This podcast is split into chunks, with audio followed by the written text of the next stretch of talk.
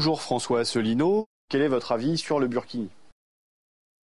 Bonjour à toutes et à tous. Nous sommes effectivement aujourd'hui le 7 septembre 2016 et je reprends les entretiens d'actualité euh, pour maintenant cette grande période qui s'ouvre devant nous, qui est la période qui va nous conduire à l'élection présidentielle puis aux élections législatives euh, du printemps prochain. Alors, c'est vrai qu'il euh, y a eu les attentats, l'attentat, le terrible attentat de Nice le 14 juillet, sur lequel je m'étais exprimé par un entretien d'actualité le 18, et puis ensuite je ne me suis pas exprimé, tout simplement parce que comme beaucoup de Français, j'ai pris quelques congés. J'étais néanmoins en France, à la campagne, euh, et il ne m'a pas échappé, effectivement, euh, qu'il y a eu cette polémique sur le Burkini. Alors certains se sont parfois euh, un peu manifestés, on a reçu quelques courriers pour s'étonner du fait que je ne m'étais pas exprimé sur cette affaire du Burkini. Maintenant que l'affaire commence à se calmer, euh, les Français euh, commencent à comprendre un petit peu mieux, je pense, ce qui s'est passé. Euh, moi, je n'aime pas trop réagir à chaud, surtout sur une affaire comme ça qui, quand on a un petit peu d'expérience, et je commence à en avoir, sentait à, à 100 km la manipulation.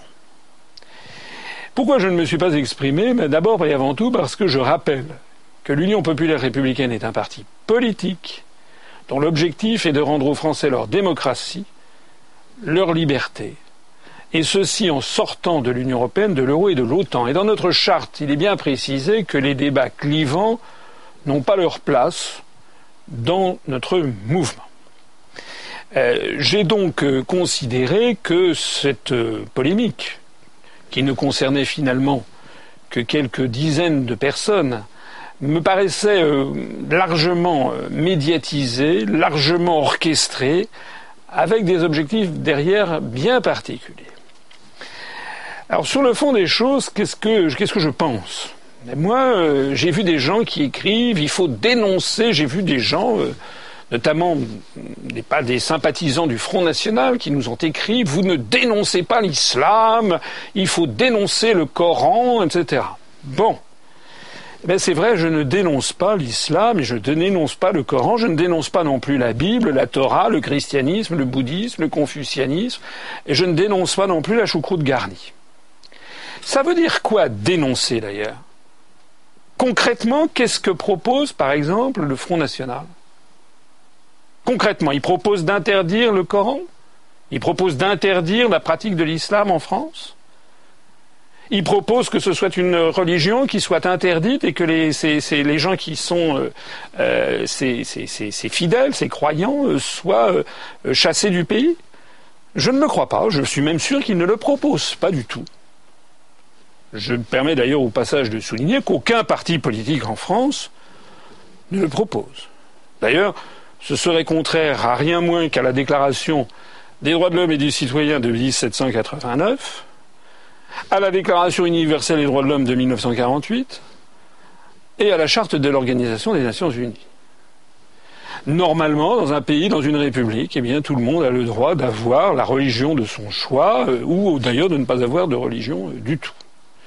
J'ajoute que, euh, en France, il y a des lois qui prévoient que ben, on a la liberté d'aller et venir théoriquement, et aussi on n'est pas là pour des pour imposer euh, un vêtement ou l'absence de vêtements. Donc du point de vue, on a vu d'ailleurs ce que ça a donné avec l'analyse du Conseil d'État, le, Conseil d'État qui a annulé des arrêtés municipaux qui avaient été pris par une poignée de maires des républicains qui allaient chasser sur les terres du Front National et qui ont pris des arrêtés qui étaient contraires à la loi tout simplement. Alors je vois aussitôt des gens qui vont dire oh là là, voilà, il prend le parti euh, des musulmans et c'est ça. Non, je ne prends pas le parti des musulmans, je prends le parti de la République. Je prends le parti de la République et j'attire maintenant l'attention de mes compatriotes et notamment des musulmans, comme d'ailleurs de mes compatriotes qui sont euh, proches des, des thèses du Front National, en essayant de leur faire comprendre qu'ils sont tombés les uns et les autres dans un sacré piège. C'est quoi le piège? Le piège, c'est d'essayer de semer la zizanie entre les Français. délibérément. Il est quand même assez extraordinaire que personne ne se soit intéressé, par exemple, sur ce que c'est que le Conseil euh, contre l'islamophobie en France, qui en rajoute dans la chasse euh, à l'islamophobie. C'est financé, on le sait maintenant, par Open Society Foundation, par M. Georges Soros. Tiens donc. On sait également que c'est l'Arabie saoudite et le Qatar qui financent, notamment dans les banlieues, un certain nombre de mouvements islamistes fondamentalistes. Donc il y a des gens derrière qui essayent tout à la fois de faire monter l'opinion publique contre l'islam et en même temps de faire monter un islam fondamentaliste. L'objectif de ces gens, c'est d'essayer de semer la division entre les Français. En américain, ça se dit divide and conquer. Il y a d'ailleurs, ces jours-ci, on a vu apparaître maintenant euh, des revendications communautaristes des Chinois. Là aussi, il y a des gens qui sont derrière pour essayer de faire toujours se diviser le peuple français. On a vu aussi, euh, il y a quelques jours, qu'il va y avoir à l'Organisation des Nations Unies à Genève, il va y avoir je ne sais quelle association qui va aller présenter, euh, euh, militer pour la reconnaissance du peuple et de la nation bretonne. Et ceci bénéficie là aussi de soutien, de soutien médiatique notamment, et parfois financier. Je l'ai dit tout à l'heure, le Conseil contre l'islamophobie en France est soutenu financièrement par Soros.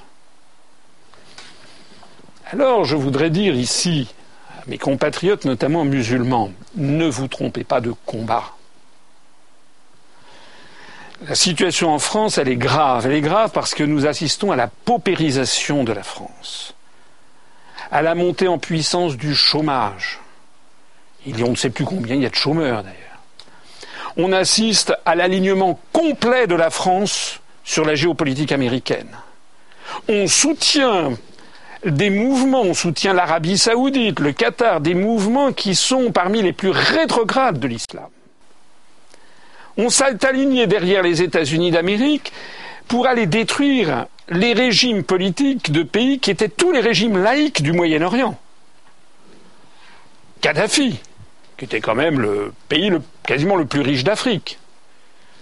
La Syrie, le régime de Bachar al-Assad n'était sans doute pas une merveille de démocratie, c'est un fait. Moi, je connais bien la Syrie, j'y étais allé il y a longtemps. C'est un pays merveilleux où il y avait un parfait accord entre les différentes communautés religieuses. L'Irak de Saddam Hussein. Tout ceci a été détruit par des gens dont j'ai déjà eu l'occasion de souligner qui c'était. Tout ça, ce sont les forces euro-atlantistes et ça se situe à Washington. Alors moi, je voudrais dire ici ce que nous nous proposons face à ça. Il faut être réaliste. Hein. On ne change pas, on n'interdit pas une religion, de même qu'on n'interdit pas une opinion politique. On le sait d'ailleurs, comment s'est développé le christianisme sous l'Empire romain. C'est pas faute que les empereurs les persécutaient. Il y avait donc bien une force qui était au-delà de la persécution. À une toute petite échelle, mais qui est intéressante. La façon dont l'UPR est persécuté médiatiquement ou dans tous les domaines. Il n'est jamais question de nous. Est-ce que ça vous empêche d'adhérer? Pas du tout. On a fait un score remarquable d'adhésion pendant, pendant cet été. On a fait, euh, je crois, quelque chose comme euh, plusieurs centaines d'adhésions, j'en suis même sûr, entre le 14 juillet et le 29 août, je crois qu'on a fait 400 adhésions, c'est tout à fait extraordinaire. Donc, ça n'est certainement pas, en prenant des arrêtés comme l'ont fait pour des raisons vicieuses de petites politiques politiciennes, en prenant des arrêtés contre tel ou tel burkini ou je ne sais pas quoi, que l'on va lutter contre le développement de l'islam fondamentaliste, qui, par ailleurs, découle de tout à fait autre chose. Découle, je l'ai dit, de la paupérisation de la société française. Découle du fait que beaucoup de Français, en particulier des Français d'origine immigrée, ont le sentiment que la France n'est plus la France et qu'elle pratique le deux poids deux mesures au Moyen-Orient. En particulier le fait que nous sommes alignés complètement derrière les États-Unis d'Amérique. Donc moi je dis que face à ça, et j'appelle ici à la fois mes compatriotes français de tradition, comme je le suis, hein, je ne suis pas musulman, je suis euh, de tradition catholique. Il faut qu'ils se ressaisissent. Et puis il faut que nos compatriotes musulmans également comprennent qu'ils sont manipulés. Leur émancipation, leur bonheur ne va pas aller se mettre un burkini. Il n'est jamais question de burkini dans le Coran. Hein. J'attends qu'on me montre la sourate. Il n'est pas du tout d'aller s'habiller de cette façon-là. Ça n'est pas interdit. Mais ça, c'est une vision rétrograde de l'islam et c'est surtout une vision qui vise à parceller, à morceler le peuple français. Redonnons aux Français le pouvoir, redonnons la démocratie, sortons de l'Union européenne, sortons de l'euro, sortons de l'OTAN, rapatrions tous les soldats français qui sont au Moyen-Orient de façon illégale au regard du droit international et qui participent à des exactions et à des crimes qui d'ailleurs normalement devraient tomber sous l'incrimination du tribunal de Nuremberg, en tout cas les dirigeants. Développons une politique sociale, une politique de justice sociale. Arrêtons de voir défiler euh, en permanence des ministres qui euh, sont inculpés pour corruption ou des députés qui en fait, eh bien, euh, entre l'évasion fiscale, la corruption, l'abus de biens sociaux, et eh bien tout ceci finit en eau de boudin. On en a même un qui va se présenter, semble-t-il, à l'élection présidentielle. Revenons à une certaine morale en politique, redonnons à la République française ses lettres de noblesse. Eh bien, je peux vous dire qu'à ce moment-là, tous nos compatriotes se rendront compte que ce n'est pas en s'affublant d'un burkini hein, qu'on va bâtir l'avenir de la France. On va bâtir, l'avenir de, la, France en étant un peuple uni et solidaire, développant son avenir légitimement. Face à cette volonté de l'Union populaire républicaine de rassembler tous les Français, en regardant vers l'avenir de façon positive, et pour un avenir commun, et les Français sont tout à fait capables de le faire, contrairement à tous les prophètes de malheur. Il suffit d'aller voir dans certains endroits de France, je pense par exemple à l'île de la Réunion, où on a une excellente, traditionnelle bonne entente entre les personnes, les Français venus de tous les horizons, avec toutes les religions. La quintessence de l'esprit français, c'est le refus du communautarisme, c'est que la France, la laïcité, l'État ne connaît pas de religion, plus exactement, il connaît toutes les religions, il n'en reconnaît aucune. À l'Union populaire républicaine, nous ne reconnaissons pas un catholique, un juif, un protestant, un musulman sunnite, un musulman chiite. Nous, ne connaissons que des citoyens français. À ce titre, d'ailleurs, euh, on peut être un peu surpris de voir cette floraison d'institutions représentatives musulmanes que l'on veut nous imposer. Je connais quelqu'un qui est à Paris, un de nos adhérents, et qui est musulman, qui est français totalement, euh, totalement comme les autres, et puis qui un jour a découvert qu'il était censé être représenté par le Conseil consultatif du culte musulman créé euh, par M. Sarkozy, avec des gens qui n'ont été élus par personne et qui euh, sont reçus à l'Élysée avec une djellaba et des babouches. Et lui, il disait, mais c'est quoi ça? Lui, il m'a dit, moi je croyais que mon député, c'était M. Cambadélis, député du, du 20e arrondissement.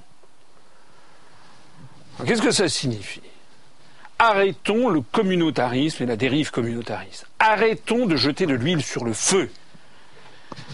J'ai été assez scandalisé de voir à quel point il y a des, des, partis politiques en France qui jettent de l'huile sur le feu sans apporter quoi que ce soit comme, comme possibilité que ce soit les Républicains, le Front National ou M. Dupont-Aignan, qui a, en ces temps de Jeux Olympiques, a remporté la, palme d'or de l'hypocrisie. M. Dupont-Aignan, qui a sur RTL un soir, parce qu'évidemment il a table ouverte dans les médias qui me sont refusés, M. Dupont-Aignan, qui a sur RTL dit un, soir ou sur un message Twitter, je ne sais plus, euh, que c'est un scandale cette affaire de Burkini parce que ça sera bientôt la charia c'est-à-dire la loi qui, telle qu'elle existe en Arabie saoudite, et puis le lendemain, passe aux 20 heures de, France 2 au journal télévisé, il est interrogé là-dessus, il dit non, non, non, mais c'est un sujet à peu près sans importance. Pourquoi M. Dupont-Aignan a-t-il fait ça Pour ratisser large, pour plaire aux uns et aux autres? quelle confiance pouvez-vous faire à quelqu'un qui se comporte de cette façon? Avec le PR, vous pouvez me faire confiance puisque finalement, je dis toujours la même chose, en définitive. Nous, nous sommes des gens droits, des gens honnêtes, et d'ailleurs, je me réjouis de savoir que toutes les grandes religions se reconnaissent dans le refus de l'hypocrisie. Les hypocrites sont aussi bien condamnés dans le christianisme que dans l'islam. Il y a une sourate dans le Coran, Al-Munafiqun, qui veut dire justement les hypocrites. Les hypocrites, ce sont ceux, comme dans, la, Bible aussi, où quand on fait l'aumône, hein, il faut pas que euh, ça soit, discret. Donc, euh, assez d'hypocrisie. Ne suivez pas, je m'adresse ici à mes compatriotes musulmans, les mauvais bergers venus d'Arabie saoudite, comme si, euh, alors vous le savez, les dirigeants saoudiens sont des monstres d'hypocrisie. Avec cet islam wahhabite qui ne représente que 10% de l'islam dans le monde, et dont tout le monde sait que par ailleurs c'est la corruption, c'est l'alcool, euh, la drogue, euh, le sexe ne suivez pas ces mauvais bergers.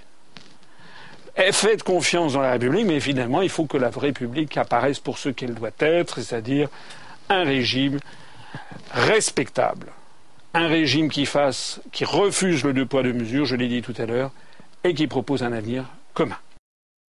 Que vous évoque la démission de Macron?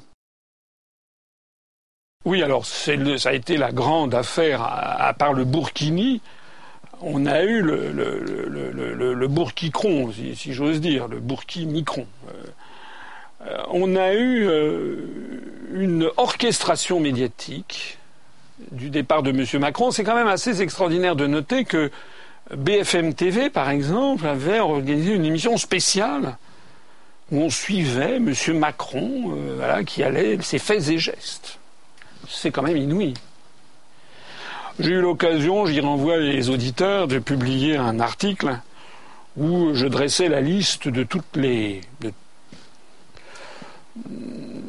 toutes les erreurs, pour pas dire les tromperies, pour pas dire les mensonges, pour ne pas dire l'escroquerie ou la mythomanie de M. Macron je renvoie à notre article sur le site. Monsieur Macron a laissé dire qu'il était normalien, ce qui est faux.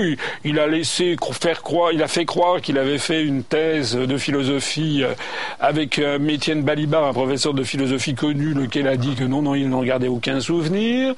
M. Macron a laissé entendre également que euh, là récemment dans Match qu'il était en contact pour réfléchir sur l'islam avec un avec un penseur tunisien. Bon, euh, les, internautes ont découvert qu'il était mort depuis deux ans. Euh, M. Macron a inventé des marcheurs. Paraît-il, il paraît que j'en ai déjà parlé lors d'entretiens antérieurs. Il paraît qu'il y a des milliers de marcheurs à travers la France qui sont là pour vous demander votre avis, les fameux marcheurs de Macron.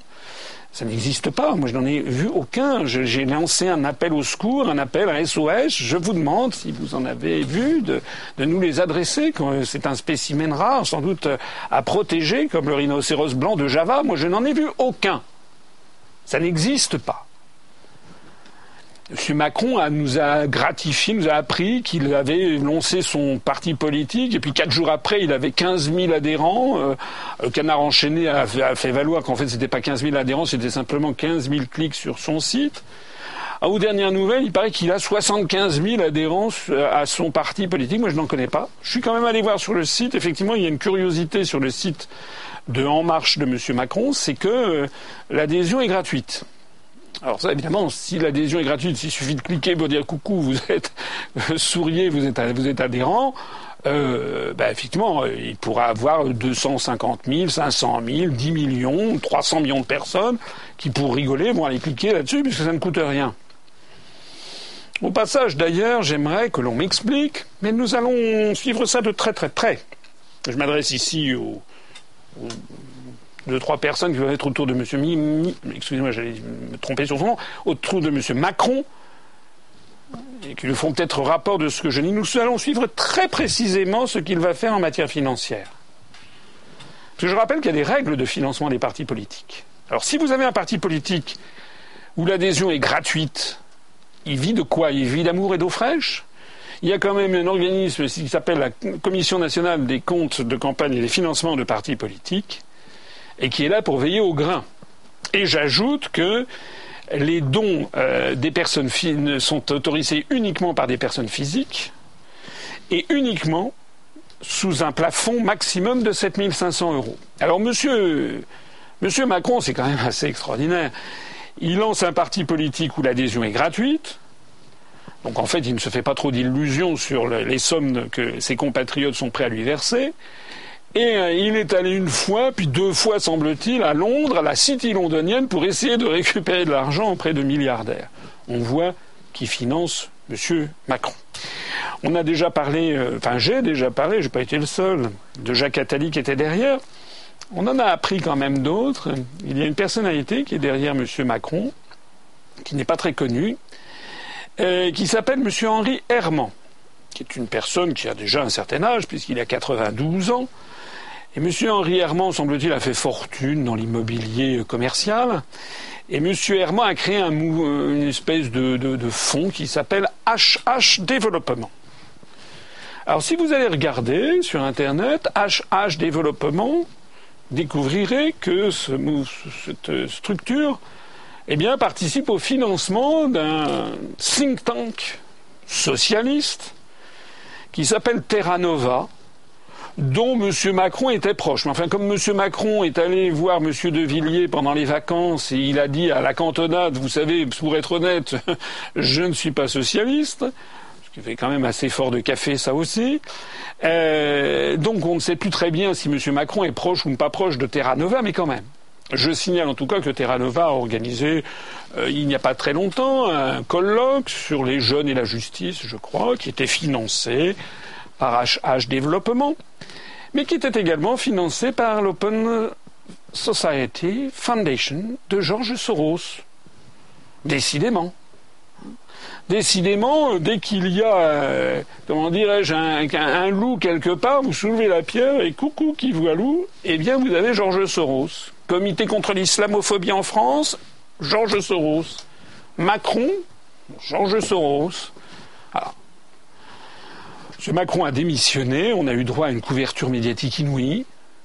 Et puis maintenant, ben, on va voir ce qui va se passer. Et ces jours-ci, euh, le 7, 7, euh, septembre, il a été reçu à la French American Foundation, dont il est l'un des Young Leaders, et pour participer à un breakfast, puisque dans tout ce petit monde ne parle que l'américain. Voilà. Alors probablement, les gens se perdent en conjecture, l'avenir proche va nous le dire, est-ce qu'il va se présenter à l'élection présidentielle? Je rappelle qu'il faut quand même avoir 500 parrainages, et que ça ne se trouve quand même pas comme ça. Parce que pour avoir les 500 parrainages, il y a deux possibilités. Soit vous avez un grand parti politique derrière vous qui a énormément d'élus et qui vous les donne. Ce n'est pas le cas de M. Macron, puisque son parti politique, pour l'instant, a fait zéro voix, puisqu'il ne s'est jamais présenté nulle part. D'ailleurs, M. Macron lui-même ne s'est jamais présenté aux élections. L'autre possibilité, c'est d'avoir un parti politique avec beaucoup d'adhérents et de militants qui vont chercher des parrainages. Alors comme je ne crois, pas que ce soit le cas de, M. Macron, on va voir la suite des euh, événements. Que pensez-vous de l'exclusion de Pierre Larouturou, le cofondateur de Nouvelle Donne? Bah, On va en parler rapidement, mais cette affaire de Nouvelle Donne, c'est un peu triste. Là, je pense notamment euh, aux gens qui y ont cru.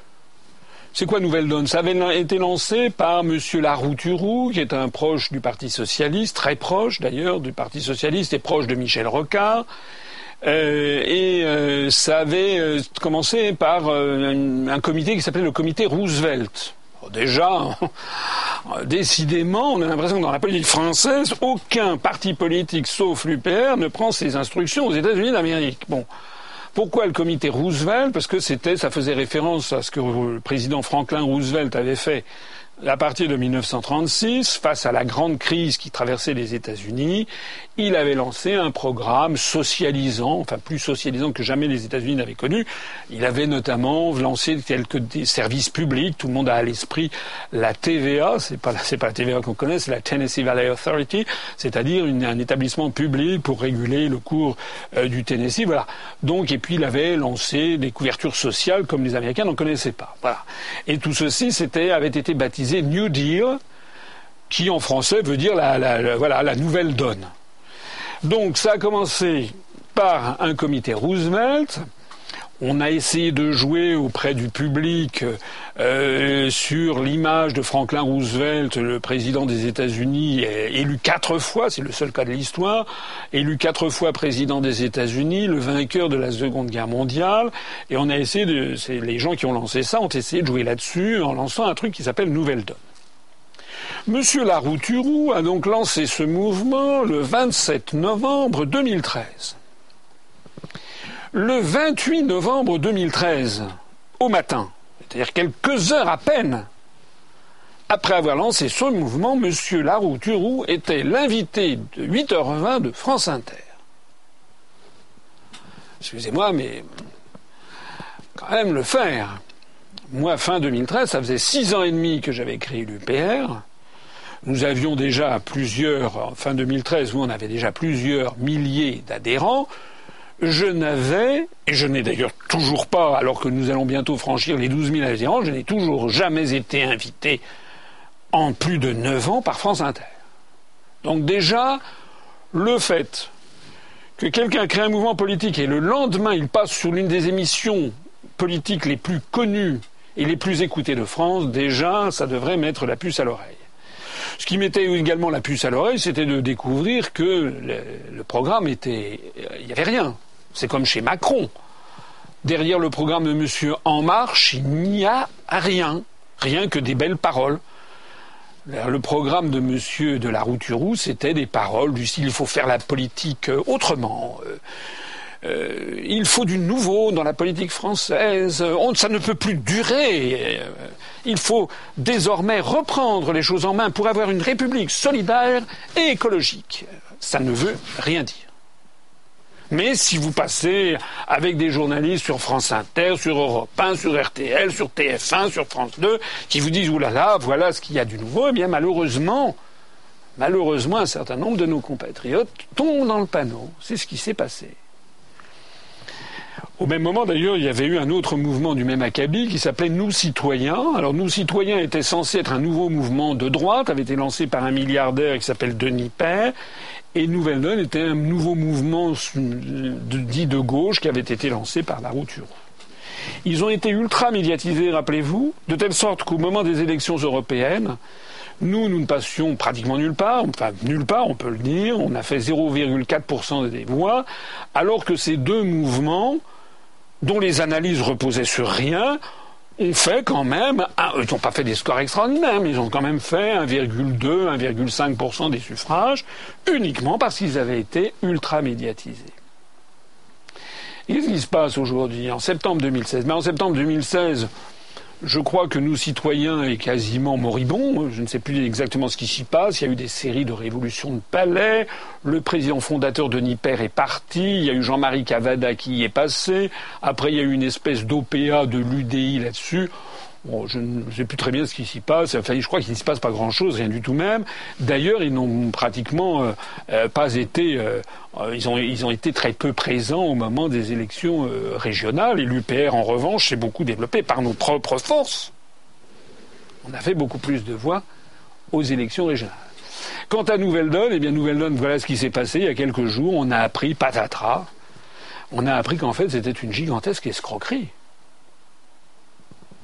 M. Larouturou a été, c'est quand même, inouï, il a été euh, choisi par les, adhérents de, Nouvelle Donne pour être le candidat à l'élection présidentielle en juillet.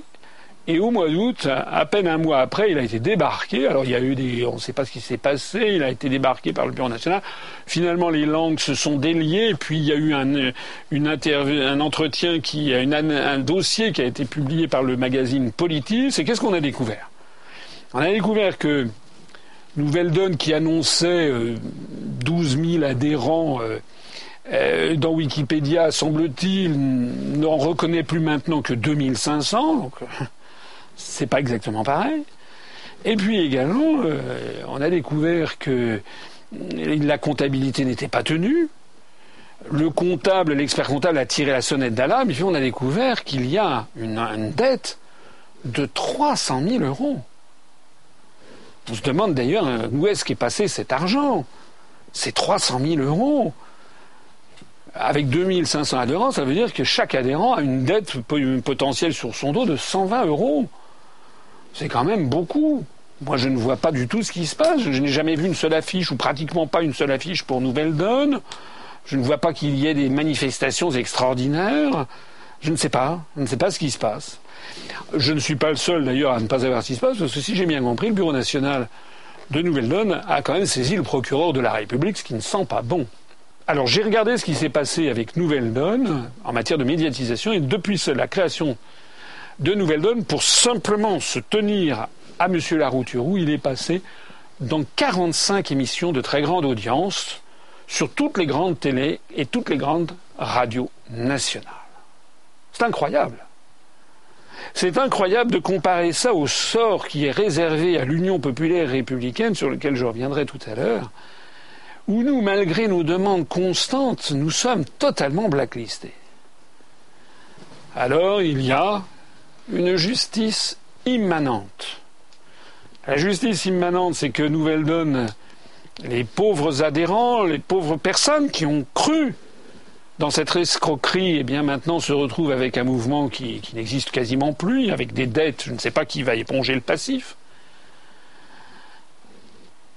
Et puis l'UPR continue son développement. Nous, nous allons vraiment franchir le cap des 12 000 adhérents. Et nous, nous avons, euh, tout le monde peut aller se renseigner en allant sur les comptes de la Commission des comptes, nationale des comptes de campagne et des financements de partis politiques, vous pouvez me faire confiance. Nous, nous avons zéro euro de dette. Et j'y tiens beaucoup. Nous avons une gestion qui est extrêmement rigoureuse à l'Union populaire républicaine, avec un secrétaire général Guillaume Serrano, une trésorière Catherine Gargasson, Lassonnet, à qui je rends hommage à l'un et à l'autre. Nous avons bien entendu des experts comptables, nous avons bien entendu des commissaires aux comptes, et nous avons déposé nos comptes à la CNCCFP euh, qui ont été avalisés sans aucun problème. Nous avons zéro euro de dette. Alors d'ailleurs, j'en profite pour élargir le débat. Allez regarder les autres partis politiques. Nous ne sommes pas les seuls dont les comptes ont été validés par des commissaires aux comptes et par la Commission nationale des comptes de campagne et de financement des partis politiques. Ça, il y en a d'autres. Ça, c'est un fait. Mais regardez la situation comptable des autres partis politiques. L'UDI est en faillite. ELV est subclaquant. Le NPA est moribond les républicains ont une dette extraordinaire qui, a, été ramenée, si j'ai bien compris, à 55 millions d'euros. Ils ont une situation nette négative. Ça veut dire en termes financiers, ça veut dire que le, passif au bilan dépasse l'actif de 35 ou 38 millions d'euros. Ça veut dire qu'ils sont en quasi faillite ils ne sont soutenus que par des banques. C'est comme Nouvelle Donne. Si Nouvelle Donne survit, c'est parce qu'il y aura des banques qui, injecteront de l'argent. Il y a un grand proverbe en ce bas monde qui paye commande. Tous les partis politiques français qui ont des dettes très importantes sont en fait tenus par des banques. L'UPR n'est tenu par personne nous avons zéro euro de dette, nous ne sommes financés que par nos adhérents et nos donateurs, de façon totalement transparente, validée, comme je viens de le dire, par des commissaires, un expert comptable et des commissaires aux comptes qui mettent euh, leur responsabilité pénale derrière. Je terminerai d'ailleurs là-dessus. Euh, il y a quelques jours, à la fin août, c'est passé assez inaperçu. Euh, c'était, je crois, le 31 août 2016, c'était euh, le 50e anniversaire d'une déclaration qu'avait faite le 31 août 1966, je crois de mémoire, ou le 30 août, Charles de Gaulle, qui était à l'Élysée. Alors je n'ai pas le verbatim précis à l'esprit, mais j'ai très exactement précis à l'esprit ce qu'il avait dit. Ce jour-là, il avait expliqué à ses ministres que la France venait de rembourser son dernier franc de dette extérieure. Et il avait dit maintenant, la France n'a plus de dette extérieure, nous sommes redevenus un pays libre et souverain. Que tous ceux qui m'écoutent méditent cela. Nous, nous voulons rendre à la France sa liberté sa souveraineté. Mais la gestion même de l'UPR montre que nous arriverons, lorsqu'on sera au pouvoir, à rendre à la France sa liberté. Pourquoi? Ben Parce que tout simplement, je gérerai la France comme je gère l'UPR. L'UPR est un mouvement indépendant, libre, souverain, parce que personne ne nous tient, parce que les seules personnes à qui nous devons des comptes, c'est les gens qui m'écoutent, c'est les Français qui sont nos adhérents et nos donateurs. C'est exactement le même état d'esprit que Charles de Gaulle, qui savait que les seules personnes qui finançaient la France, c'était le peuple français lui-même. Que pensez-vous de l'actualité en Allemagne? La situation en Allemagne, euh, assez rapidement, il y a quand même deux, choses importantes à savoir. Euh, bah, d'abord, il y a eu euh, les élections qui se sont déroulées dans un des lands d'Allemagne, un ancien des Länder de l'Allemagne de l'Est, dans le Mecklenburg, la Mecklenburg-Poméranie, c'est-à-dire le, nord-est de, l'Allemagne, le berceau quasiment de, la Prusse. ces élections ont été marquées par une gifle euh, pour le parti de Mme Merkel. Puisque la CDU, le parti de Mme Merkel, est arrivé en troisième position. En un, ils sont arrivés les socialistes du SPD, mais en deux, et ça a été ça le coup de tonnerre, c'est euh, le mouvement Alternative für Deutschland, c'est d'ailleurs Alternative pour l'Allemagne, qui est ce parti à la fois euh, anti-euro, mais également assez, enfin très réservé, enfin plus que réservé, qui est hostile à l'entrée massive de ce qu'on a appelé les migrants, qui sont en fait des réfugiés de guerre, alors que Mme Merkel avait ouvert les vannes largement. Il y a quasiment un million de réfugiés qui sont arrivés en Allemagne, pour le plus grand profit d'ailleurs du patronat allemand, puisque ça permet de faire effectivement une pression considérable sur les salaires. Alors, le résultat, ben, c'est que Mme Merkel, maintenant, se sent complètement désavouée. Alors, c'est important, c'est important parce que ça prouve quand même euh, qu'il y a un sacré malaise euh, en Allemagne, a un sacré malaise d'ailleurs dans l'ensemble du continent européen, puisqu'on trouve cette hostilité des peuples d'Europe à la façon dont l'Union européenne a géré la question migratoire qui est, qui est considérable. Alors, ça n'est pas euh, réservé au Front National et au mouvement d'extrême droite. Cette affaire est une vraie, un vrai problème. Je rappelle quand même que cette affaire des migrants, ce qui ne sont pas des migrants, ce sont des réfugiés de guerre, a été créée ex nihilo par la fameuse politique dont je parlais tout à l'heure au moment de l'affaire du Burkini, c'est-à-dire cette politique, notamment, je rappelle que euh, monsieur, monsieur, Sarkozy, à son intervention en, Libye, euh, l'intervention de la France en, Syrie a largement contribué à tout ceci.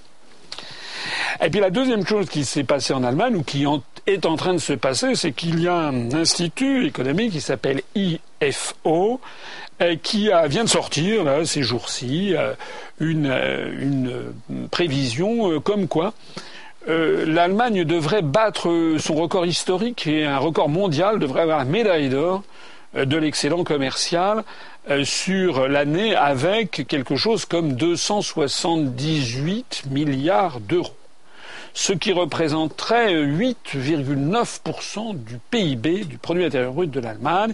Alors c'est important à savoir parce que euh, la Commission européenne elle-même a, essayé de fixer des, des, garde-fous en disant que normalement un, pays ne devrait pas dégager plus de 6% euh, d'excédent commercial, 6% de son PIB en excédent commercial. Euh, alors qu'est-ce que ça veut dire Au-delà, c'est un peu de la technique commerciale et financière, ça veut dire quand même quelque chose de plus, plusieurs choses importantes. La première chose, c'est que si l'Allemagne dégage de tels excédents commerciaux, qui va d'ailleurs, l'Allemagne va avoir un plus gros excédent commercial que la Chine populaire. C'est quand même incroyable. Mais pourquoi ça? On va pas reparler, j'ai pas le temps de parler ici du tissu industriel allemand constitué de très nombreuses PME allemande dans de très nombreux domaines, la qualité allemande, le sérieux allemand, enfin tout le monde connaît ceci.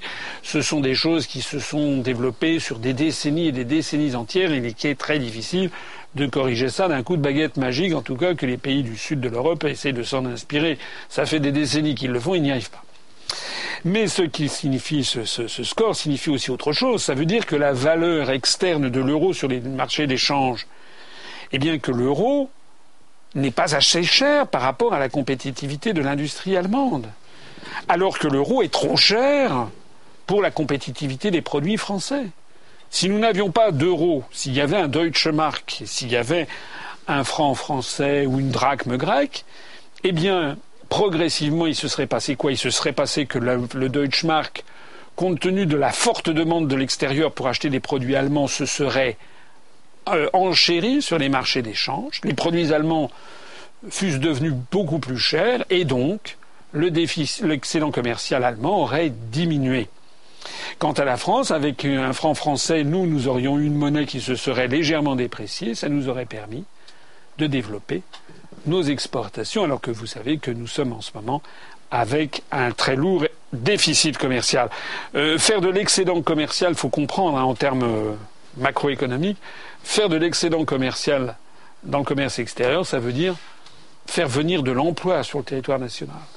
Dégager du déficit commercial, ça veut dire qu'on fait travailler les gens qui sont à l'extérieur, donc c'est créer du chômage dans le pays en question.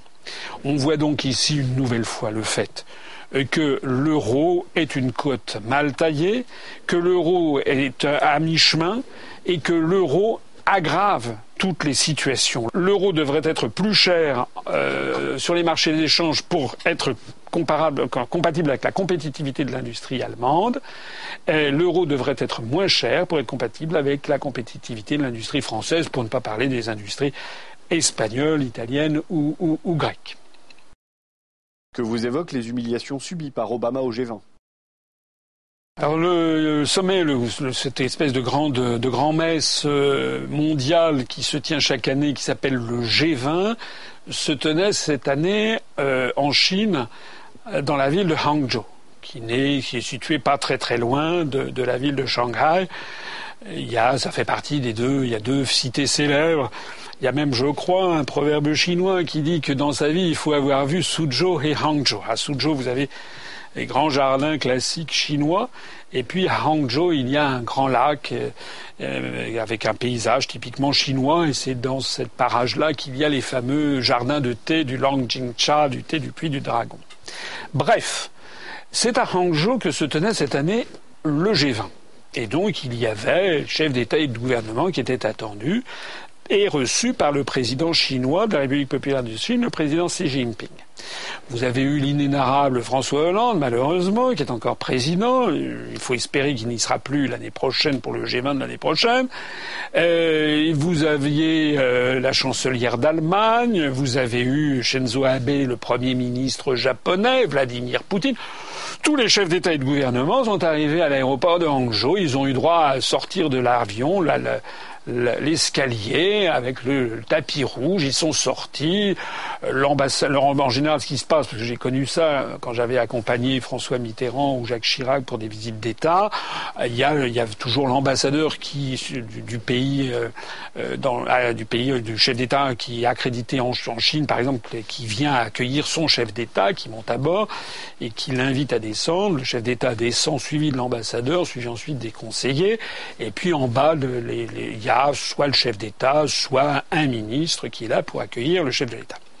Alors ça s'est passé comme ça pour tous les chefs d'État et de gouvernement, y compris pour le Premier ministre japonais Shinzo Abe, alors que ceux qui suivent un petit peu euh, la situation savent que les relations sino-japonaises ne sont quand même pas, faciles maintenant depuis un certain temps, toujours des des, suites de la, de la Seconde Guerre mondiale et du refus des, Japonais d'avoir une position très claire sur, les, crimes commis pendant la Seconde Guerre mondiale.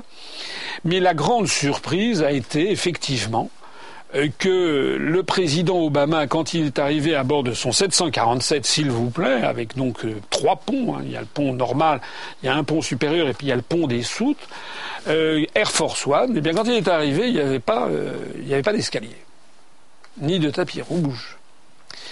Résultat, Obama est sorti par la petite pente, par une espèce de chatière, il a fallu euh, lui ouvrir la porte au milieu des soutes et il est descendu comme ça euh, sur le tarmac.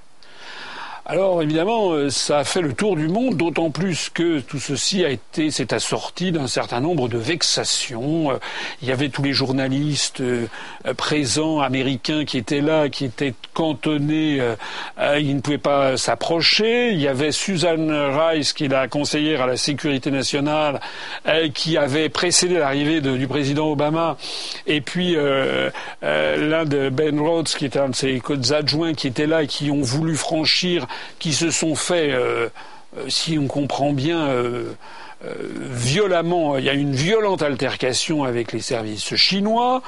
il y a les services chinois ont dit qu'il fallait que les journalistes dégagent. Il y a un Américain qui a dit mais c'est notre président et c'est notre presse. À ce moment-là, un officiel chinois lui a rétorqué, lui a renvoyé dans les gencives. c'est notre pays, notre aéroport. Vous voyez l'ambiance paraît-il quand même un moment, quelqu'un des services secrets qui a dû s'interposer entre des gens qui étaient emprunts, qui étaient, semblait-il, au point d'en arriver aux mains. Puis après, tout ce petit monde s'est transféré à la résidence d'été du lac occidental, le fameux lac de Hangzhou dont je parlais tout à l'heure. La rebolote, il n'y avait pas de liste, il y avait des problèmes, les gens ne voulaient pas, les Chinois ne voulaient pas laisser passer les barrières de sécurité. Enfin, ça a été euh, quelque chose d'assez euh, rocambolesque. Alors, euh, certains se diront, mais pourquoi il nous parle de ça? Si je vous parle de ça, parce que c'est quand même très important.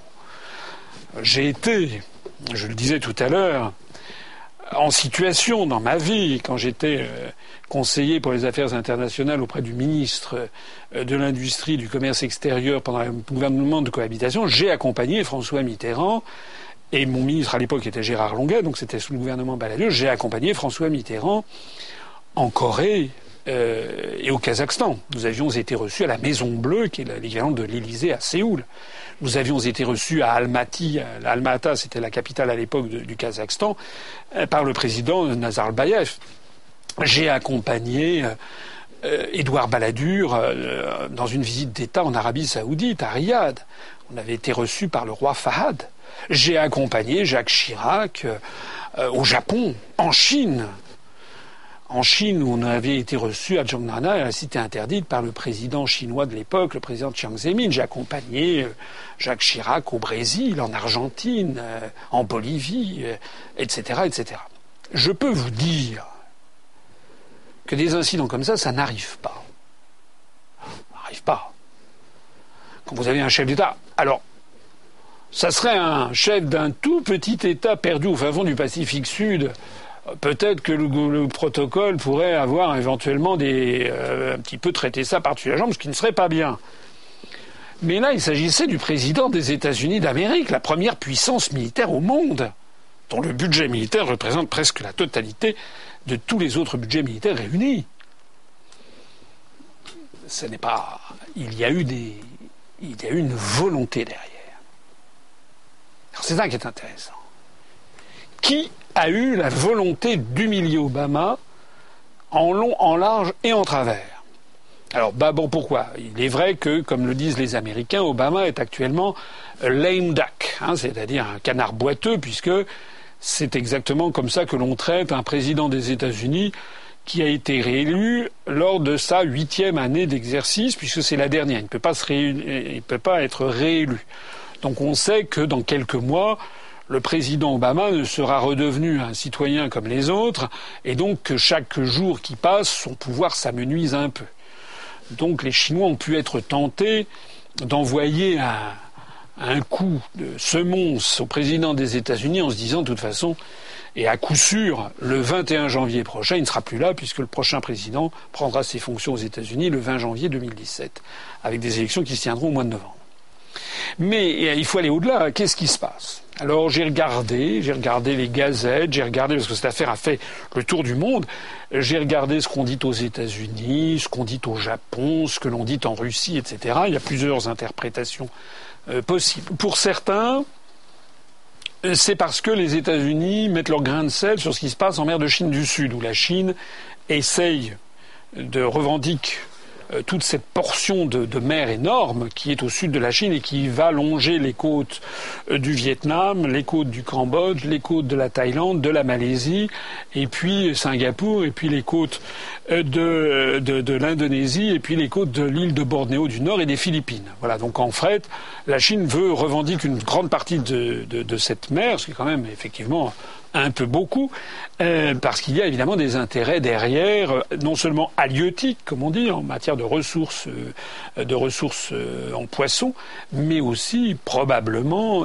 des ressources en hydrocarbures très importantes. Alors évidemment, euh, les, pays riverains, les Philippines, euh, la Fédération de Malaisie qui est présente par l'État de Sabah et de Sarawak, le Sultanat de Brunei Darussalam, l'Indonésie, le Singapour, la Malaisie, la, péninsule malaise, la Thaïlande, le Vietnam, le Cambodge, tout ce petit monde voit ça d'un très mauvais œil. Et les Chinois en ce moment ont mis la main sur, ils ont construit notamment une piste d'aviation euh, sur un des îlots Spratlys, etc. Alors sans entrer dans trop de détails, il faut savoir que les États-Unis soutiennent euh, euh, la, position des, Philippines, de la Thaïlande, du Vietnam sur cette question. Donc, première hypothèse, la Chine aurait envoyé un message au président américain pour dire arrêtez de vous mêler de ce qui se passe en mer de Chine du Sud. Deuxième hypothèse, les États-Unis sont toujours prêts à essayer de donner des leçons de morale euh, à la Chine, euh, notamment en matière de droits de l'homme. Troisième hypothèse, c'est également dans le cadre des euh, négociations au sein de l'OMC ou sur des grandes affaires économiques et financières que la Chine aurait ainsi envoyé un message. Et puis il y a peut-être aucune d'ailleurs de ces hypothèses finalement ne s'exclut nécessairement l'une de l'autre, il y a aussi fondamentalement un point, c'est ça qui est peut-être le plus important. Le point peut-être le plus important, c'est que d'une certaine façon, une partie des autorités chinoises a voulu envoyer un message à sa propre population en disant vous voyez, la Chine est devenue maintenant suffisamment puissante pour qu'on se paye le luxe d'humilier le président des États-Unis d'Amérique. Alors les spécialistes ont regardé ça de très près. Il semble que dans cette méli-mélo qui est arrivé à Hangzhou, il y avait les représentants du Weijiaobu, comme disent les, spécialistes du ministère chinois des Affaires étrangères, qui euh, étaient euh, très très inquiets, qui ont tout fait pour arranger la situation, alors que d'autres officiels, eux, jetaient de l'huile sur le feu. Donc j'ai lu une analyse qui n'est pas forcément inintelligente, comme quoi ce seraient en fait des représentants du Parti communiste chinois, locaux, qui auraient voulu avoir cette politique d'offense qui ne correspondait pas à d'autres cercles du pouvoir à l'intérieur du, gouvernement chinois. C'est possible. En attendant, ça veut dire quoi tout ça? Ben, Ça veut dire tout simplement que les Chinois, comme beaucoup de peuples, en ont assez de la mégalomanie et de l'hyper-impérialisme américain et qu'ils entendent le dire. C'est pas pour rien que Vladimir Poutine a été reçu avec des honneurs extraordinaires dans ce même aéroport de Hangzhou. Et d'ailleurs, comme un malheur n'arrive jamais seul, vous savez peut-être, alors c'était pas au moment du G20, mais c'est quelques jours après, puisque le président américain s'est rendu ensuite au Laos à Vientiane pour avoir des entretiens avec les chefs d'État et le gouvernement des pays de l'ASEAN. Il y a le chef d'État philippin, euh, qui est un sacré lascar, il est, vrai, qui est un type un peu bizarre, mais enfin le nouveau président philippin, qui, lors d'une conférence de presse, s'est permis de traiter le président des États-Unis en exercice de fils de. Voilà, la décence m'interdit de poursuivre. Voilà. Euh, Obama est un fils de. Alors évidemment, ça, ça fait. On n'a jamais vu ça. Du coup, Obama, qui, devait le rencontrer à Vientiane, a dit finalement qu'il a, dit du président philippin, c'est un garçon pittoresque, je ne vais pas le recevoir. Bon, résultat de tout ça, ça veut dire que l'on, pour un futurologue, pour les gens qui veulent voir ce qui va se passer dans l'avenir, c'est exactement ces deux phénomènes, l'humiliation de Hangzhou, la déclaration du président philippin en Extrême-Orient, où de plus en plus le centre géopolitique de la planète est en train de se situer, eh bien ça veut dire, plus le président euh, russe hein, qui est allé à Vladivostok, j'ai oublié de le signaler, à Vladivostok il a inauguré un gigantesque aquarium en la présence du Premier ministre japonais. Et ils ont relancé des négociations sur l'appropriation des îles Kouril du Sud, qui sont une pomme de discorde entre le Japon et l'Union soviétique sous Staline, et la Russie encore aujourd'hui. On voit bien qu'il y a des mouvements, des forces très importantes géopolitiques qui se déroulent là-bas, et on voit bien concrètement ce fait porteur d'avenir, comme disent les futurologues, ce fait, ces faits porteurs d'avenir, c'est que l'empire américain perd de la puissance de mois en mois, en tout cas d'année en année. Il y a un beau proverbe, je crois, africain qui dit Lorsque le lion est mort, même la gazelle monte dessus.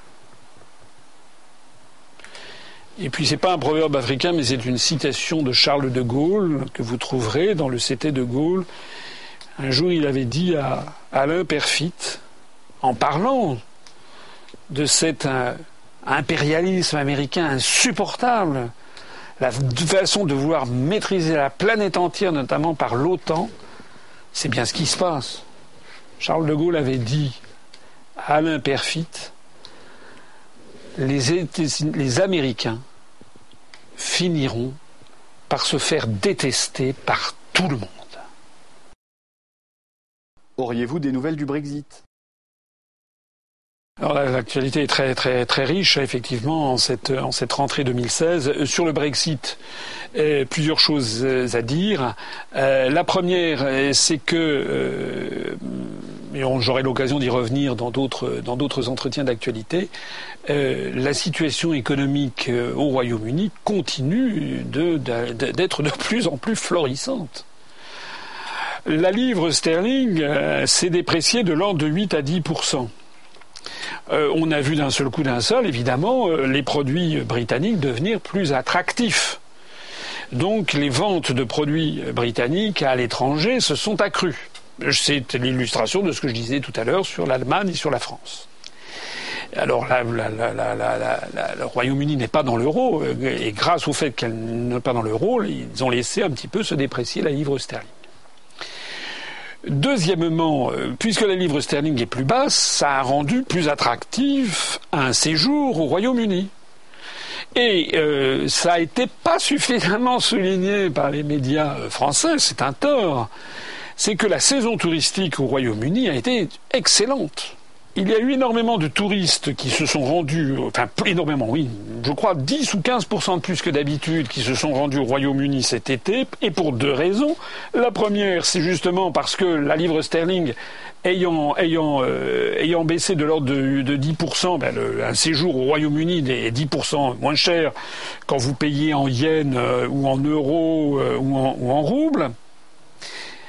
Mais il y a sans doute une deuxième raison, à mon avis. Euh, certains diront que je vois midi à ma porte, je ne suis pas sûr. Je pense que le Brexit a intéressé beaucoup les peuples d'Europe, et même les peuples du monde entier. Ils se sont dit, tiens, on va quand même aller voir ce peuple britannique qui n'est quand même pas rien, qui a quand même réussi alors que toute l'oligarchie lui avait promis l'apocalypse, le truc et le truc, eh bien, qui a quand même dit on va en sortir, et donc les gens, je pense, sont allés le voir. En tout cas, ce qui est intéressant, c'est que vous savez que l'industrie touristique, c'est un truc très important. La France, c'est un des, c'est en train de devenir une de nos principales sources de, de richesse. Hein. En France, c'est plus de 10% du produit intérieur brut. Si on ajoute les hôteliers, les cafetiers, les restaurateurs, ben, le problème, c'est qu'en France, les hôteliers, les cafetiers, les restaurateurs ont fait triste mine. Pourquoi? Ben Parce que nous, d'une part, on a l'euro, qui est quand même très cher. D'autre part, on a euh, un gouvernement qui fait rigoler la planète entière. Les gens n'ont pas spécialement envie. Actuellement, il y a des gens qui ont envie d'aller, euh, d'aller en Russie, parce que c'est Poutine. Ils ont envie d'aller au Royaume-Uni, parce que tiens, ça a changé. Ça attire un petit peu les gens. les gens n'ont pas envie d'aller en France sous, le, sous la, présidence de, M. Hollande, qui, est considéré dans le monde entier comme, comme une nullité venimeuse. Mais il y a une deuxième chose en plus, s'agissant de la France, ce sont les attentats que, dont nous avons souffert et qui ont été non seulement ultra médiatisés, mais on a eu, rappelez-vous, rappelez-vous ce qu'a dit M. Valls, qui a dit il faut que les Français s'habituent à vivre avec des attentats parce qu'il y en aura d'autres. Du coup, les Chinois, les Japonais ont, déserté la France. Ces jours-ci, on, bradait les Paris-Tokyo sur les compagnies aériennes, moins 20, moins 30% par rapport à minutes. c'est vide. Voilà la fine gestion de la fine équipe euh, qui squatte l'Élysée euh, sans titre et l'hôtel de Matignon. Voilà ce qui se passe en ce moment pour le Brexit. Alors, autre chose, euh, Madame Theresa May, donc, est arrivée au G20, elle a eu droit, elle a eu droit au tapis rouge. Elle s'est rencontrée avec le président Poutine. Elle a, d'ailleurs déçu euh, Poutine parce que Poutine espérait que euh, elle introduirait un coin dans les sanctions, qu'elle se désolidariserait des sanctions européennes vis-à-vis -vis de la Russie, ce qui n'a pas l'air d'être le cas, parce que Madame Theresa May euh, vous savez qu'elle était contre le Brexit, donc elle est devenue Premier ministre britannique dans des conditions qui sont floues. Et euh, c'est pas clair. Euh, il, y a, en ce moment, il commence à y avoir un mouvement d'opinion au Royaume-Uni à juste titre qui s'impatiente de savoir quand est-ce qu'elle va déclencher l'article 50 qui permet de lancer les négociations de sortie de l'Union européenne. Mais alors il y a les docteurs tant pis, les docteurs tant mieux. Il y en a certains qui disent en fait, vous allez voir, ce Brexit n'aura jamais lieu. Moi, je ne le pense pas. enfin, peut-être que je vais être démenti par les événements, mais quand même, je suis la situation au Royaume-Uni d'assez près. Euh, Madame May, euh, effectivement, elle tergiverse, mais quand même, on va bien quand même dans la direction, semble-t-il, d'une sortie, euh, mais prudente, à pas compter. En attendant, lors du G20 qui s'est tenue à Hangzhou, Madame Theresa May a annoncé à la presse internationale eh qu'elle avait déjà sur la table des négociations en cours pour avoir un accord de libre-échange entre le Royaume-Uni et puis l'Inde, le Royaume-Uni et le Mexique, le Royaume-Uni et la Corée, le Royaume-Uni et l'Australie, le Royaume-Uni et la Nouvelle-Zélande, etc., etc. Alors donc, euh, tout ça montre que le Royaume-Uni n'est pas du tout isolé, qu'il va sans doute bien tirer son épingle du jeu. Vous savez, les Britanniques sont toujours des gens extrêmement pragmatiques. Et il est tout à fait probable qu'ils vont parfaitement bien retomber sur leurs euh, pieds. Ça a d'ailleurs irrité un petit peu M. Juncker de la Commission européenne qui a mis son grain de sel en disant que juridiquement le Royaume-Uni est toujours dans l'Union européenne, ce qui est exact. Il n'est pas encore sorti, puisqu'il n'a même pas encore commencé la procédure de l'article 50 même si tous les esprits ont commencé à tirer un trait sur la présence du Royaume-Uni dans l'Union européenne, de facto, de jure, comme on dit, c'est-à-dire en droit, le Royaume-Uni fait partie de l'Union européenne, et M. Juncker, le président de, l'Union européenne, de la Commission européenne, euh, a, dit, a rappelé, attention, attention, les accords de libre-échange, c'est l'Union européenne qui doit les, qui doit les négocier. Voilà. Affaire à suivre sur le Brexit. En attendant, tous ceux qui avaient annoncé l'apocalypse en sont pour leurs frais. Actuellement, tous les indicateurs macroéconomiques sont au vert, euh, sont au vert, sont passés au vert, alors qu'en France, eh bien, tous les indicateurs sont euh, au rouge, au rouge carmin, au vermillon, à l'orange ou carrément au, noir.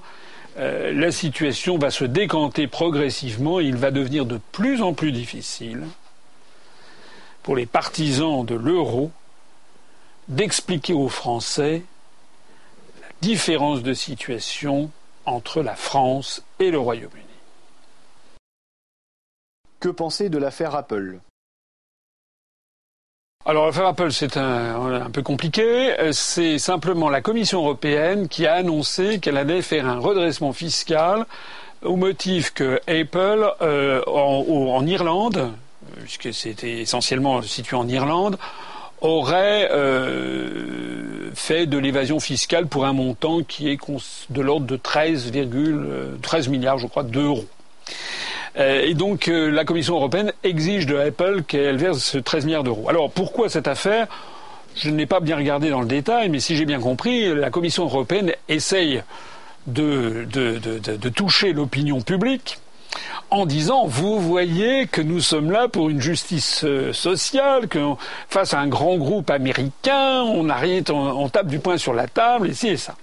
Donc ça, c'est la lecture que l'on va présenter aux Français dans les journaux pour dire vous voyez, la Commission européenne, elle fait son boulot, et ci et ça, et qu'elle n'est pas dans la main des Américains. En réalité, la situation est beaucoup plus compliquée que ça parce que ce, qui se passe, c'est que effectivement, euh, Apple a versé, si j'ai bien compris, euh, un, impôt sur les sociétés en Irlande qui est de l'ordre de 0,05 à 0,005% de son chiffre d'affaires. En gros, rien.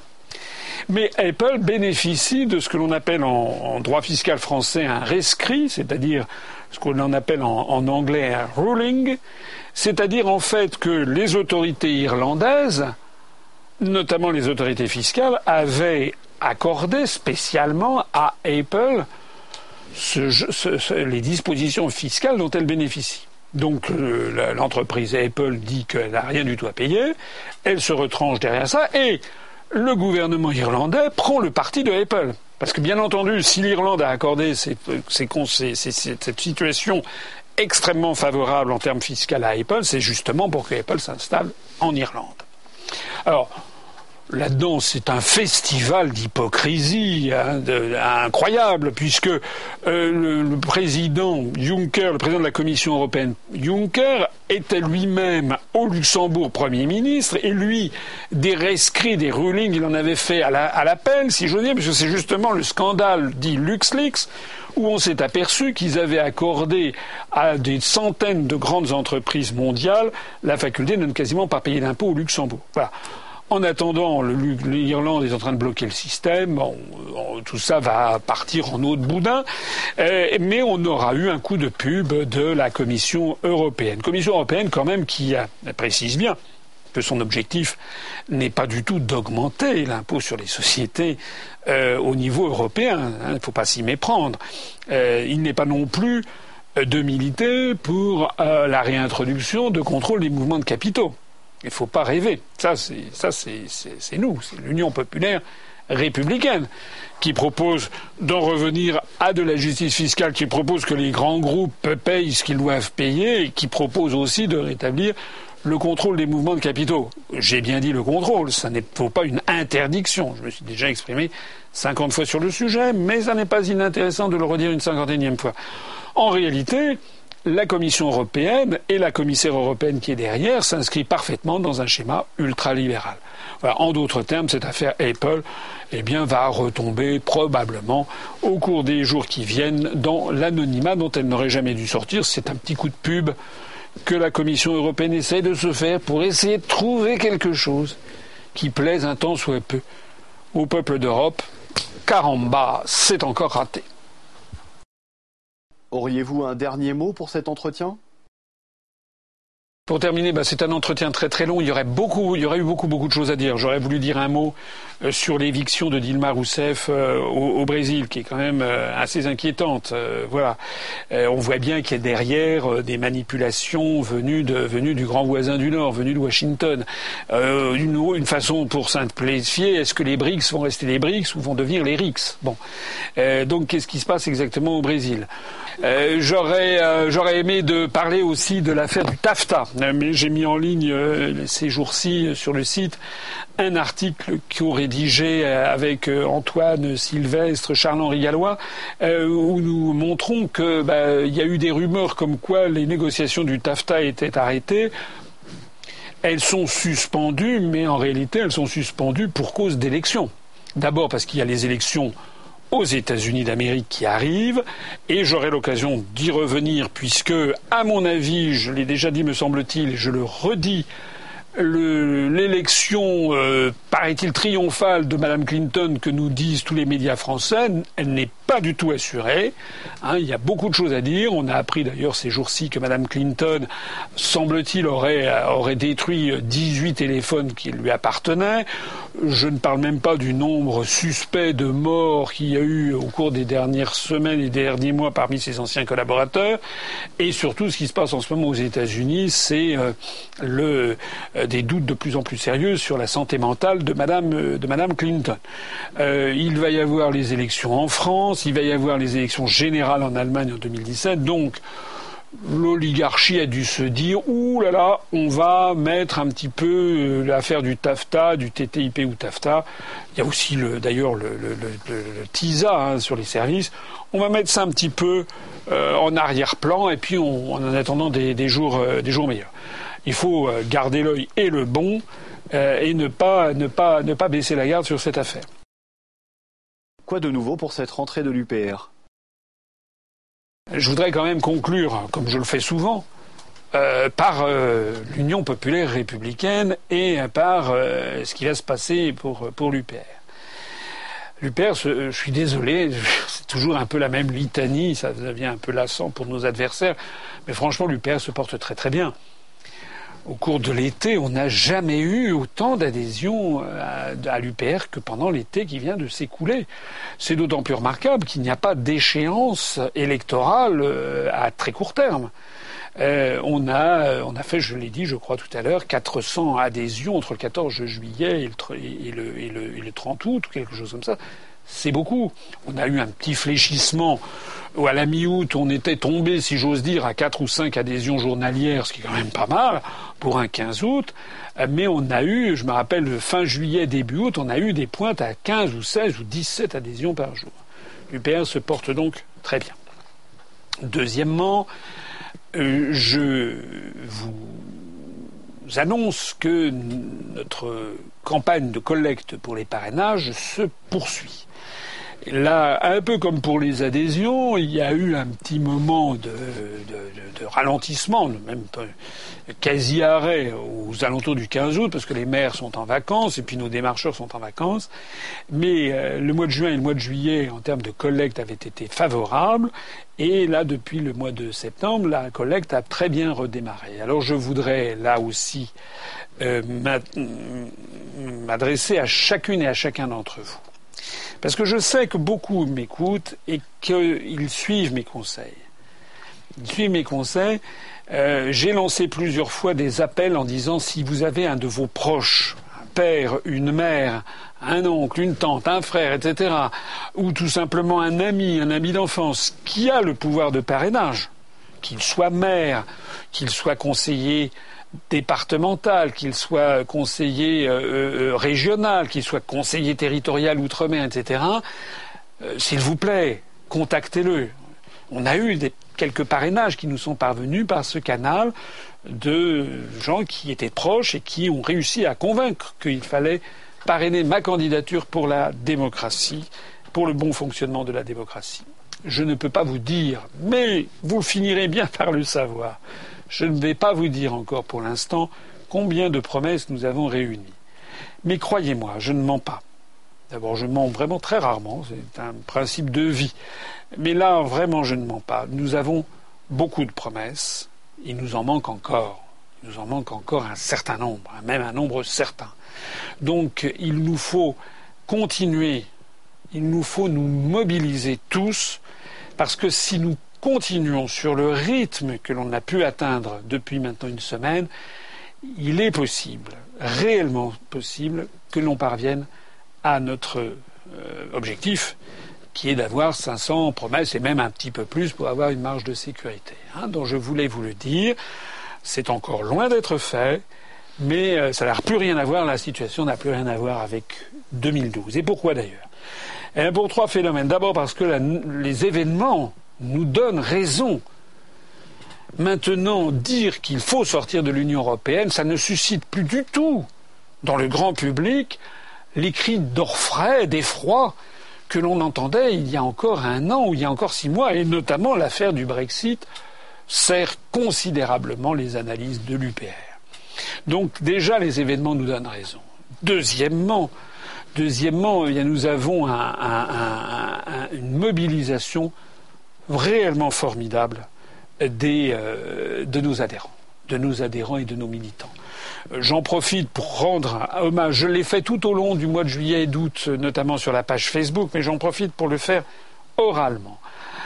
Nous avons eu pendant le Tour de France des équipes de militants qui ont eu l'idée d'aller euh, peindre mon nom ou UPR ou Asselineau 2017, etc sur les routes du Tour de France, de telle sorte qu'au moment où il y avait les caméras de France 2 qui, qui, diffusaient les images, on voyait les cyclistes avec UPR, UPR partout, et puis même si les téléspectateurs parfois ne le voyaient pas toujours très bien, d'abord nous avions euh, nos services, en particulier Dominique Frut, auquel je rends hommage, qui euh, tous les jours faisait des captations vidéo pour nous donner les bons passages où on voyait UPR, mais il y avait aussi le public à masser le long des routes qui ont vu, euh, qui cela. A été, cette affaire s'est poursuivie au mois d'août par euh, une activité militante remarquable qui a fait de l'UPR, je l'ai dit, je le maintiens, le premier parti militant de France. Que ceux qui me disent que ça n'est pas vrai me présentent un autre parti politique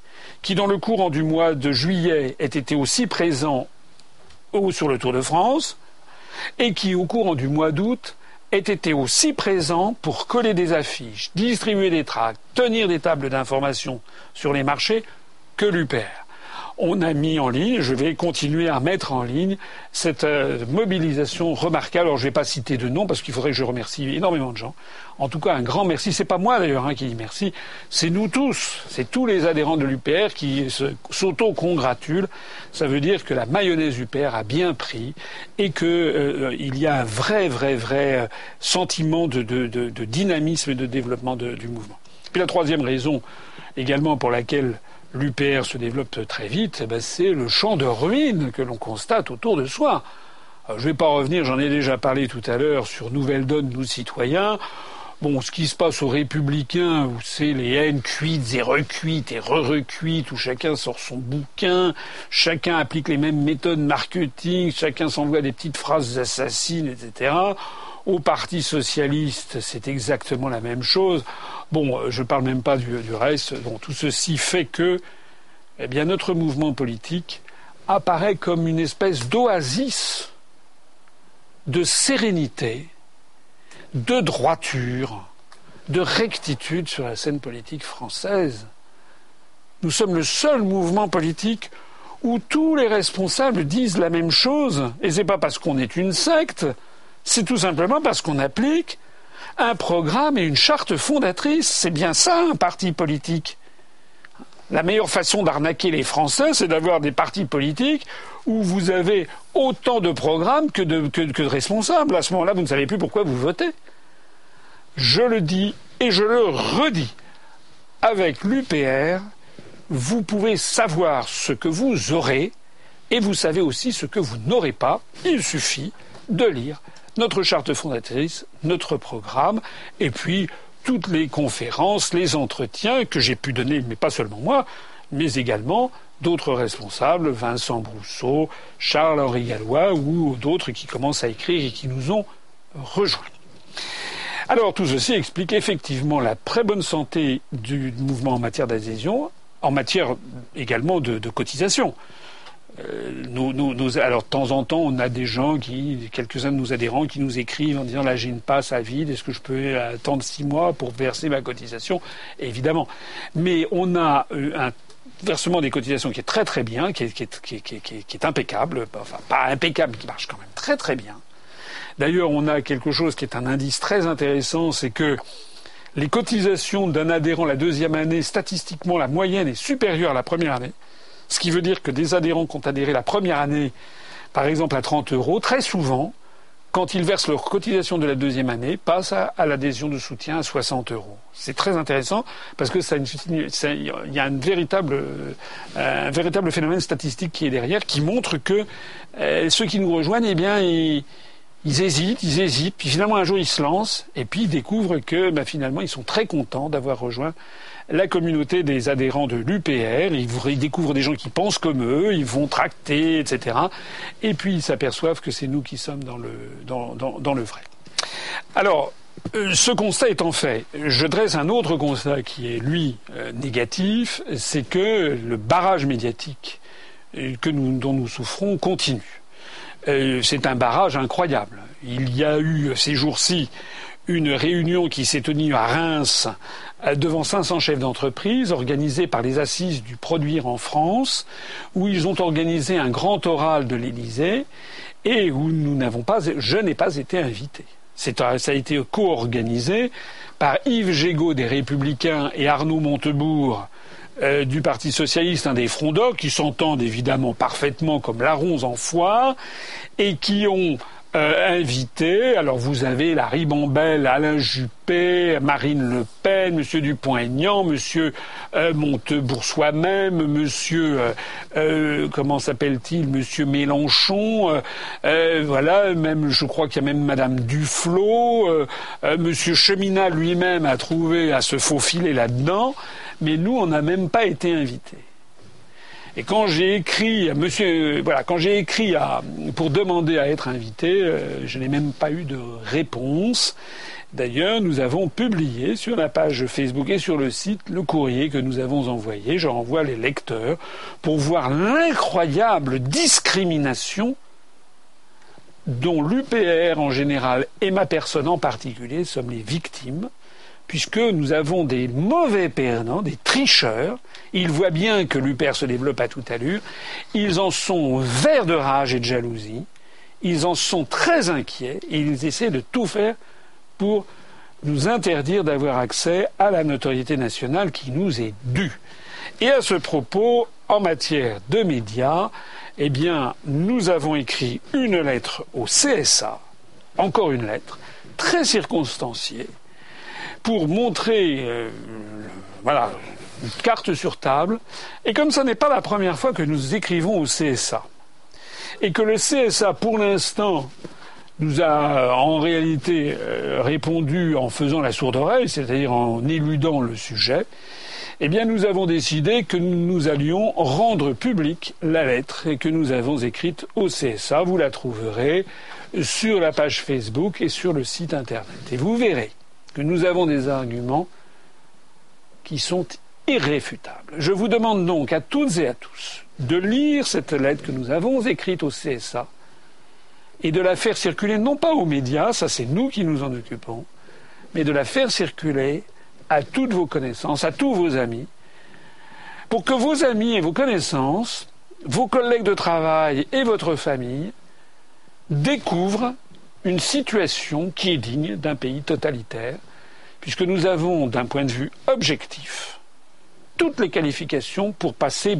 infiniment plus, que c'est pas difficile, nous ne passons nulle part. Et puis je voudrais terminer ce propos par un événement important et réjouissant, c'est notre prochaine université. L'université d'automne va se tenir le 15-16 octobre au même endroit que l'année dernière, donc à l'abbaye de Régny dans Lyon. Pourquoi? Ben, C'est un très bel endroit, c'est commode d'accès pour à la fois non seulement les Parisiens, mais aussi euh, tous les gens qui habitent dans la grande partie est de la France, les gens qui ne sont pas très loin de l'autoroute A6, l'autoroute du Sud, donc euh, les Bourguignons, les Lyonnais, euh, les gens qui habitent en Provence, etc. Donc, alors évidemment, on va me dire, oui, et qu'est-ce que vous faites des Toulousains, des Bordelais et des Brestois? Ben, Je ne les oublie pas. Mais évidemment, il faut bien, il faut bien faire, un, faire un choix. C'est assez proche de Paris, c'est un très bel endroit. Je vous invite à vous mobiliser pour venir. Pourquoi? D'abord parce que je vous promets que l'endroit est magnifique. Deuxièmement, nous allons y avoir deux tables rondes le samedi qui seront vraiment intéressantes, avec une table ronde euh, le matin sur le Brexit, où nous avons eu l'accord, je garde encore un petit peu l'effet de surprise, mais nous avons eu l'accord de quelques personnalités, notamment britanniques, qui vont venir, euh, et j'en pense qu'on aura vraiment une table ronde tout à fait, tout passionnante sur euh, le Brexit. On est en plein dans l'actualité, puis ça correspond exactement à l'un des objectifs cardinaux de l'UP.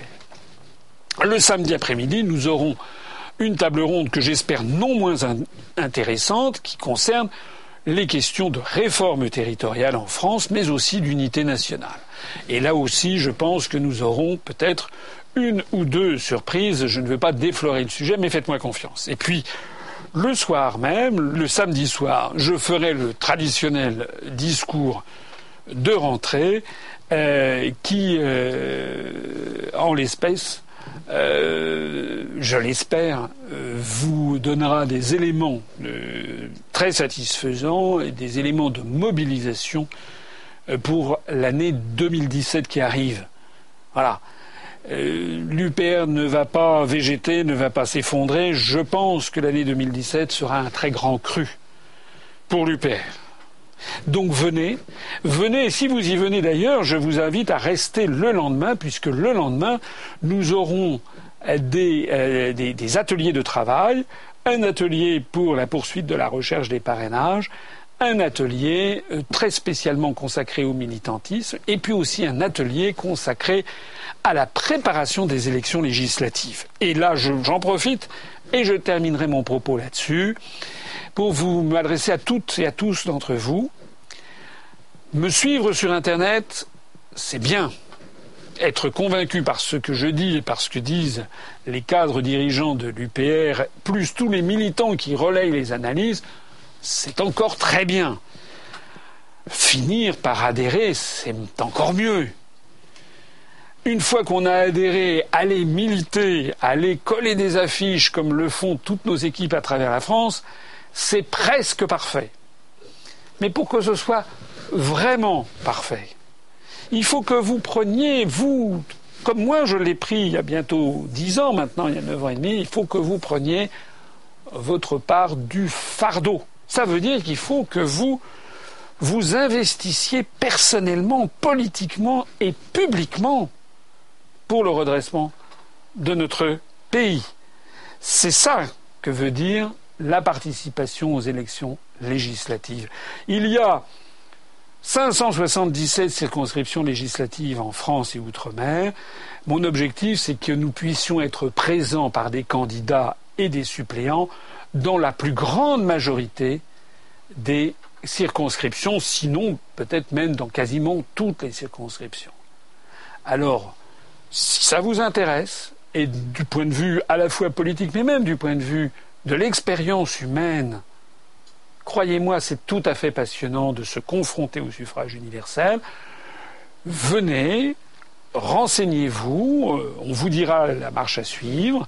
On vous donnera des conseils. Euh, on donnera bien entendu la préférence aux gens qui sont adhérents depuis longtemps à l'UPR et bien entendu aux adhérents.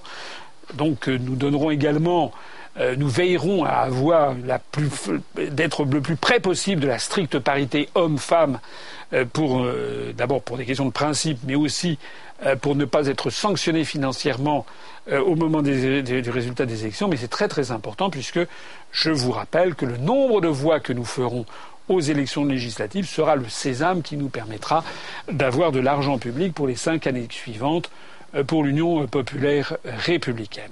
Donc s'il y a un grand moment politique en France, de la rentrée politique en France, euh, c'est pas euh, pour aller assister au, comment dirais-je, à la, cour des Borgia là, qui se tient aux, républicains où tout le monde a une dague et puis une bague avec du poison pour s'empoisonner les uns les autres. C'est pareil au Parti socialiste. Ces tous ces trucs glauques, c'est plus c'est plus la France ça. C'est terminé. Il y a un grand mouvement de redressement national qui est le nôtre. Sa rentrée, c'est le 15 et le 16 octobre à l'abbaye de Régny. Je vous y donne rendez-vous et j'essaierai, si vous venez, de pouvoir m'adresser personnellement à chacune et à chacun d'entre vous. Vive la République, vive la France.